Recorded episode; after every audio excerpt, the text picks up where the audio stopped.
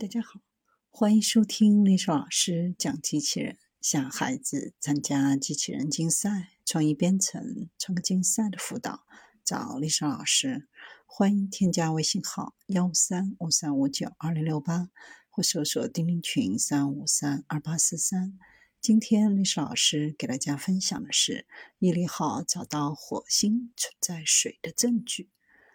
美国宇航局的毅力号火星车发回了第一张有三十七亿年前的古河流三角洲的图像，揭示现已干涸的水循环的复杂图片。这些图片还提供了关于漫游者在哪里可以最好的寻找样本，哪些可能包含过去生命迹象的样本。数十亿年前，当火星的大气层厚到足以支持水流过其表面时，河流将周围高地的沙子和设施带到杰泽罗的扇形河流三角洲。火山口的湖泊杰泽罗湖可能有四十公里宽、数十米深。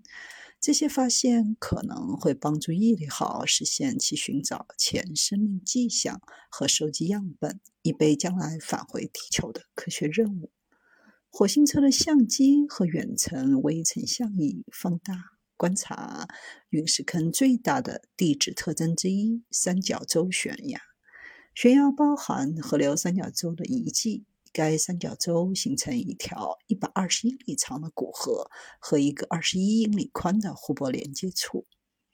在悬崖附近发现了一个突出的山丘，称为科迪亚克。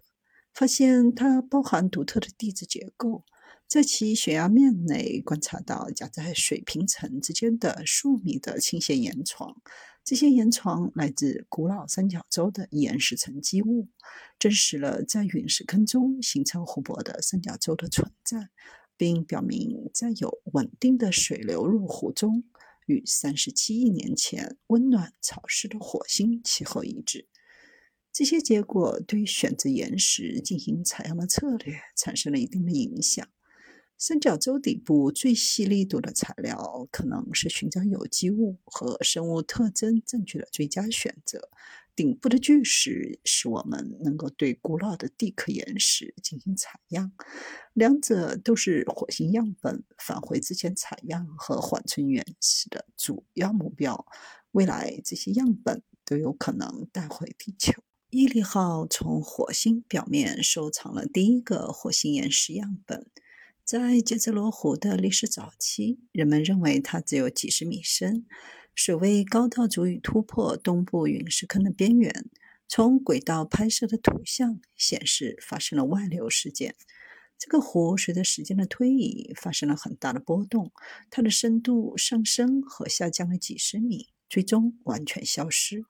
虽然不知道这些水位波动是洪水还是更渐进的环境变化的结果，但它们发生在杰泽罗三角洲的历史后期，当时水至少低了一百米。